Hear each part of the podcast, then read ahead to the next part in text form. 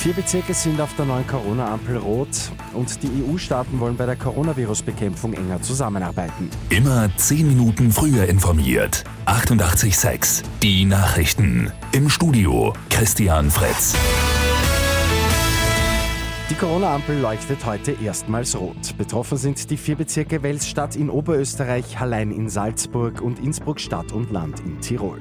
Salzburg und Tirol haben die Maßnahmen auch schon verschärft. Die Gemeinde Kuchel steht unter Quarantäne. In Tirol gilt ab heute eine Registrierungspflicht in der Gastronomie.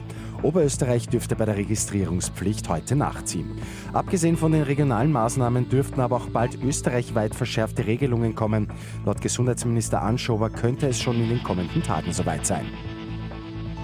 Das Coronavirus war auch das große Thema beim EU-Gipfel. Die Staats- und Regierungschefs haben eine intensivere Zusammenarbeit bei der Pandemiebekämpfung vereinbart.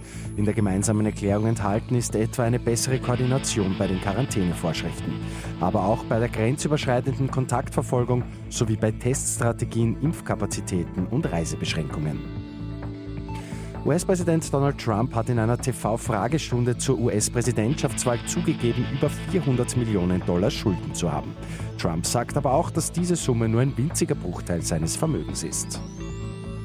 Und heute ist Internationaler Tag des Brotes. Das Startup Share startet dazu eine heimische Charity-Kooperation. Die gute Nachricht zum Schluss. Ab heute wird für jedes in den Partnerbäckereien verkaufte Brot eine Portion Essen an die lokale Caritas gespendet. Die Aktion läuft bis zum nächsten Sonntag und ausgewählte Bäckereien in ganz Österreich machen mit.